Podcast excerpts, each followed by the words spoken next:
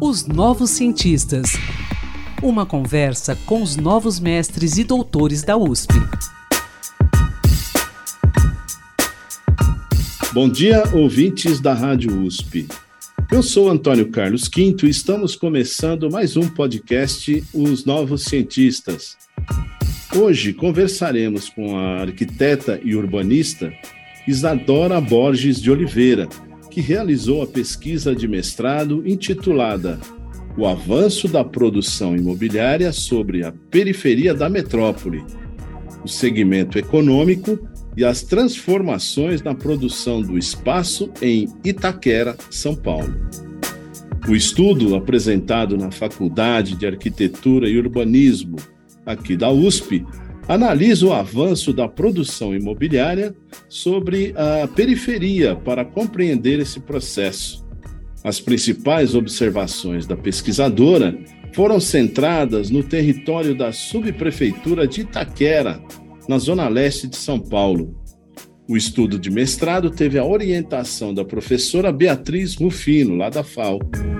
Olá, Isadora, tudo bem? Seja bem-vinda ao nosso espaço aqui pela Rádio USP. Olá, Antônio, bom dia a você, aos ouvintes da Rádio USP. É um prazer estar aqui com vocês para debater minha pesquisa. Bom, Isadora, em primeiro lugar, eu quero que você nos dê uma descrição do bairro de Itaquera, que fica lá na Zona Leste, né? Como se deu é, esse processo histórico de urbanização e quais são as suas características sociais, espaciais, etc. Né? Fala um pouquinho do bairro de Itaquera. A região de Itaquera é uma região muito paradigmática, da metrópole de São Paulo, né? Porque ela apresenta um processo histórico de urbanização que muito se assemelha ao que os estudos urbanos ali da década de 70, 80 qualificaram como periferia, né? Ou as periferias da metrópole. Esse conceito de periferia naquela época não dizia respeito apenas a uma condição geográfica de territórios distantes do centro da cidade, mas sim uma noção mais sociológica na qual os territórios periféricos eram compreendidos como os espaços que abrigavam a expressiva construção de loteamentos e casas populares, principalmente ali a partir dos anos 40, que eram construídos pelos próprios trabalhadores no seu tempo livre, né? Essa ocupação desses territórios é, foi compreendida pelos estudiosos como um produto desse acelerado processo de industrialização pelo qual passava a cidade de São Paulo na época, e que se associava às dificuldades das camadas mais pobres da população de terem acesso à habitação. Um pouco mais tarde, já nos anos 80, é, esses territórios passam é, a receber uma intensa produção habitacional estatal, os chamados conjuntos habitacionais da Coab da e CDHU, e que consolidaram essas regiões da cidade como espaços privilegiados para abrigar essa massa de trabalhadores que trabalhava na cidade. É, portanto, essas periferias elas foram compreendidas historicamente como um local de precariedades e ausências, seja ausências de infraestrutura, serviços públicos, equipamentos urbanos, e como territórios nos quais essa produção imobiliária tradicional de mercado, que constrói diversos condomínios verticais, não estava presente. Bom, Isadora, no seu resumo, no resumo da sua pesquisa, são citadas transformações recentes principalmente na implementação de grandes condomínios residenciais. E você acabou de citar na sua resposta as Coabs e CDH1. Eles são um exemplo desses condomínios? É, na verdade, não, Antônio. Na verdade, as Coabs elas são um exemplo dessa ocupação antiga que foi produzida pelo próprio poder público, né?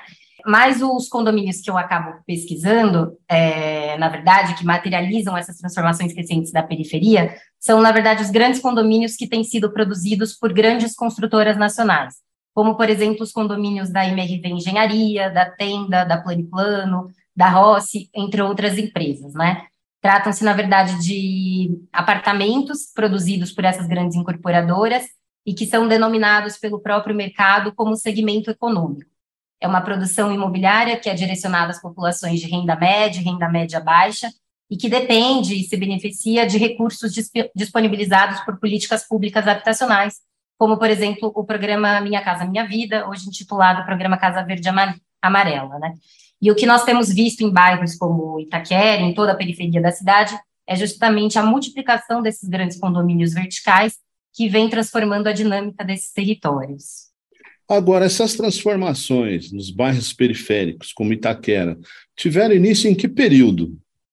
Essa é uma pergunta bem, é, bem interessante. Assim, ao longo da pesquisa, a gente foi entendendo que a gente precisava olhar esse processo como um todo, e aí a gente é, defende na dissertação justamente que esse processo ele se dá principalmente em três momentos distintos. Um primeiro momento que a gente chamou de gênese dessa concepção, que tem que é a origem né, desse processo, que tem é, raízes nas experiências das cooperativas habitacionais e da atuação de grandes incorporadoras ali nos anos 90. Um segundo momento que se dá mais ou menos ali entre 2007 e 2013, que a gente chamou de expansão, que é quando a gente vê uma generalização dessa forma de produção imobiliária direcionada ao mercado, que passa a entrar nessas periferias. E um terceiro momento, que ele já se dá após um momento de crise econômica do país, ali após 2014, 2015, e nos quais esses territórios da periferia, eles acabam é, por se tornar uma centralidade dessa nova produção imobiliária, né, com volumes de unidades habitacionais e apartamentos cada vez mais significativos. Isadora, essas mudanças são comuns a todas as periferias da cidade de São Paulo? Olha, eu defendo que sim, né? Eu acho que ainda que com particularidades e especificidades que cada território tem, em maior ou menor grau, eu acredito que esse fenômeno tem se colocado por toda a periferia da metrópole.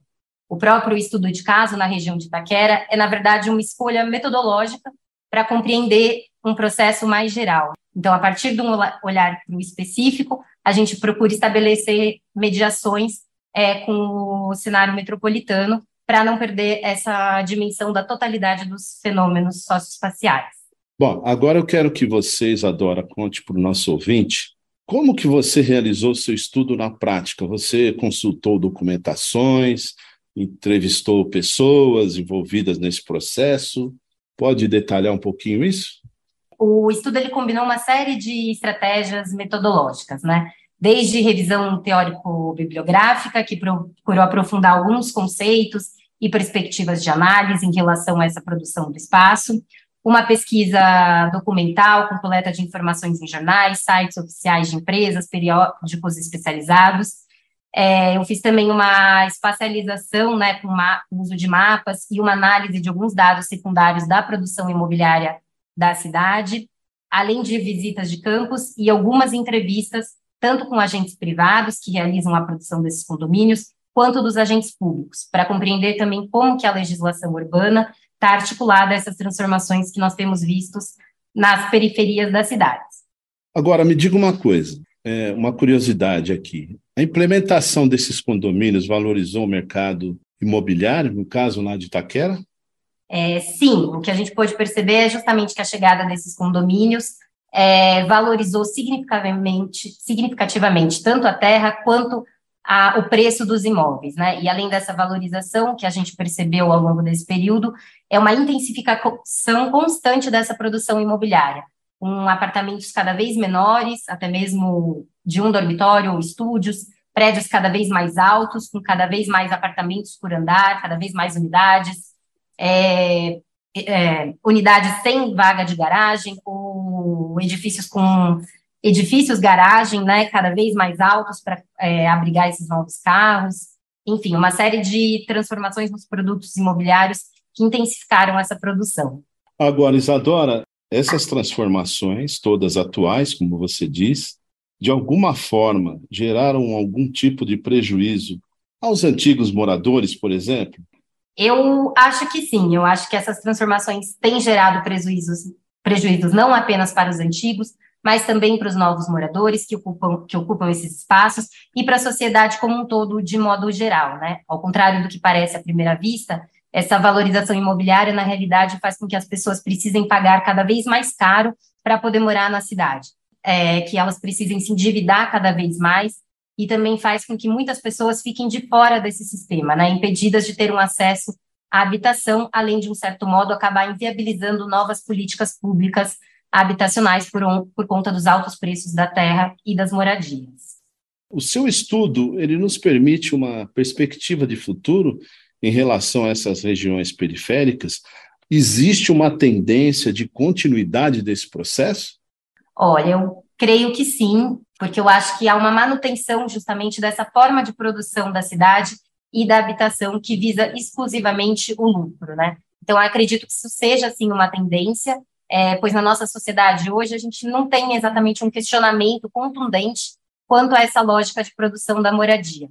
Claro que há experiências que tentam, de algum modo, não operar nessa lógica, mas, no geral, as nossas cidades hoje têm sido dominante, predominantemente produzidas dessa forma, e isso tende a inviabilizar cada vez mais o acesso dos mais pobres à habitação.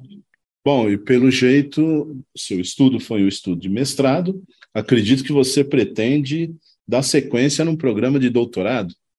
Sim, é, acho que a, a pesquisa suscitou uma série de novas perguntas e questionamentos, e, na verdade, eu até já acabei entrando no doutorado e tenho caminhado é, com essas questões, agora discutindo condomínios cada vez maiores, com 5, 7, até 18 mil unidades habitacionais, né? verdadeiros bairros que têm sido produzidos na cidade de São Paulo por diversos agentes, tanto essas, tanto essas grandes incorporadoras, é, como a MRV, ou novos agentes associados ao mercado financeiro, é, como fundos imobiliários, gestora de ativos, dentre outros.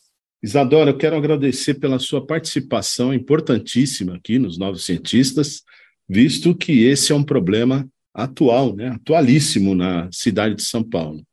Ah, sem dúvida. Eu que agradeço, Antônio, agradeço a oportunidade e o espaço de estar aqui podendo dialogar com a sociedade, né? Acho que é um, muito importante essa iniciativa do programa para que a comunidade USP consiga é, apresentar os resultados de tanta pesquisa que a gente faz na universidade. Muito obrigada. Eu que agradeço, Isadora. Um bom dia para você, um bom dia aos ouvintes. Pesquisador da Universidade de São Paulo. Se você quiser falar sobre seu estudo, sua pesquisa, envie-nos um e-mail para ouvinte.usp.br. Um bom dia a todos e até a próxima. Pesquisas e inovações. Uma conversa com os novos mestres e doutores da USP, os novos cientistas.